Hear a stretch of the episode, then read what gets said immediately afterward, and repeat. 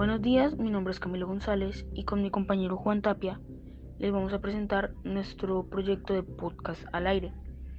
Para este proyecto nos vamos a basar en el tema de la actualidad sobre la reforma tributaria. Este podcast ha sido grabado tanto en inglés como en español.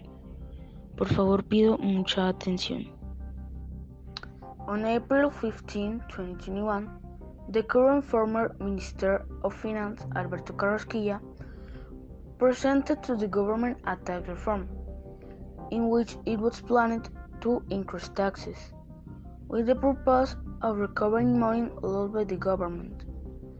The people did not like this, and since April 28, a national strike was declared.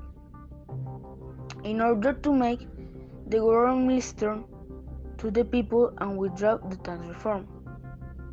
The marches gave their effect, and on Sunday, May 2, President Ivan Duque asked the Ministry of Finance to withdraw the tax reform. But the only thing they solved was to remove the tax proposal and continue making changes with the reform. Here come two problems. The first is that the people are else calling. Here come two problems. The first is that the people are else calling uh, for the health care reform to be withdrawn. And the second is that mm, on the part of the government and the public force, there are abuses of power in painful demonstration which abuse annoys the people.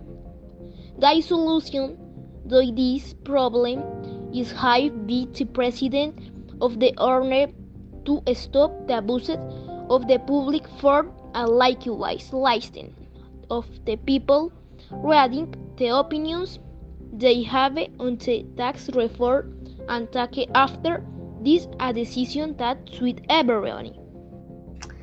El 15 de abril del 2021, el actual exministro de Hacienda Alberto Carrasquilla le presentó al gobierno una reforma tributaria, en la cual se tenía planeado aumentar los impuestos con el propósito de recuperar dinero perdido por el gobierno. Esto al pueblo no le gustó y desde el 28 de abril se declaró el paro nacional, con el propósito de hacer que el gobierno escuche al pueblo y que se retire la reforma tributaria. Las marchas dieron su efecto y el domingo 2 de mayo el presidente Iván Duque le pidió al Ministerio de Hacienda retirar la reforma tributaria. Pero lo único que solucionaron fue quitar eh, la propuesta de los impuestos y seguir haciendo cambios con la reforma. Ok, eh, aquí vienen dos problemas. El primero es que el pueblo también pide que retiren la reforma a la salud. Y el segundo es que por parte del gobierno y de la fuerza pública hay abusos de poder en las manifestaciones pacíficas, pues que obviamente molesta al pueblo. La solución a esos problemas eh, serían que el presidente dé la orden de detener los abusos de fuerza pública y asimismo escuchar al pueblo en cuanto a las opiniones que tiene sobre la reforma tributaria y tomar después de esto una decisión que convenga a todos. Muchas gracias.